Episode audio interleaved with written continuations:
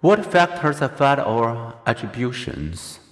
The fundamental attribution error appears more often in some cultures than in others. Individualist Westerners more often attribute behavior to people's personal traits. People in East Asian cultures are somewhat more sensitive to the power of the situation.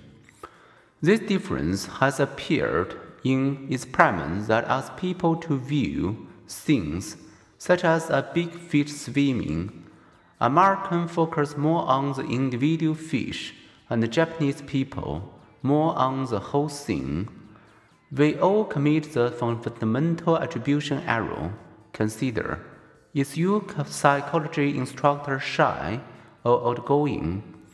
If you answer outgoing, remember that you know your instructor from one situation, the classroom, which demands outgoing behavior. Your instructor observe his or her own behavior, not only in the classroom but also with family. In meeting, when traveling, might say, "Me outgoing." It all depends on the situation. In class or with good friends, yes, I'm outgoing. But at professional meetings, I'm really rather shy. Outside their assigned roles, professors seem less professional. Pre- pres- presidents less presidential, managers less managerial. When we explain our own behavior, we are sensitive to how behavior changes with the situation. We also are sensitive to the power of the situation when we explain the behavior of people we know well and have seen in different contexts. We more often commit the fundamental attribution error when a stranger acts badly, having only seen that red-faced fan screaming at the referee in the heat of competition.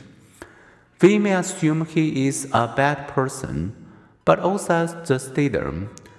He may be a good neighbor and a great parent. As we act, or as look outward, we see others' faces, not our own. If we could take an observer's point of view, would we become more aware of our own personal style? To test this idea, Researchers have filmed two people interacting with a camera behind each person. Then they showed each person a replay of their interaction, filmed from the other person's perspective. It worked. Seeing their behavior from the other person's perspective, participants better appreciate the power of situation.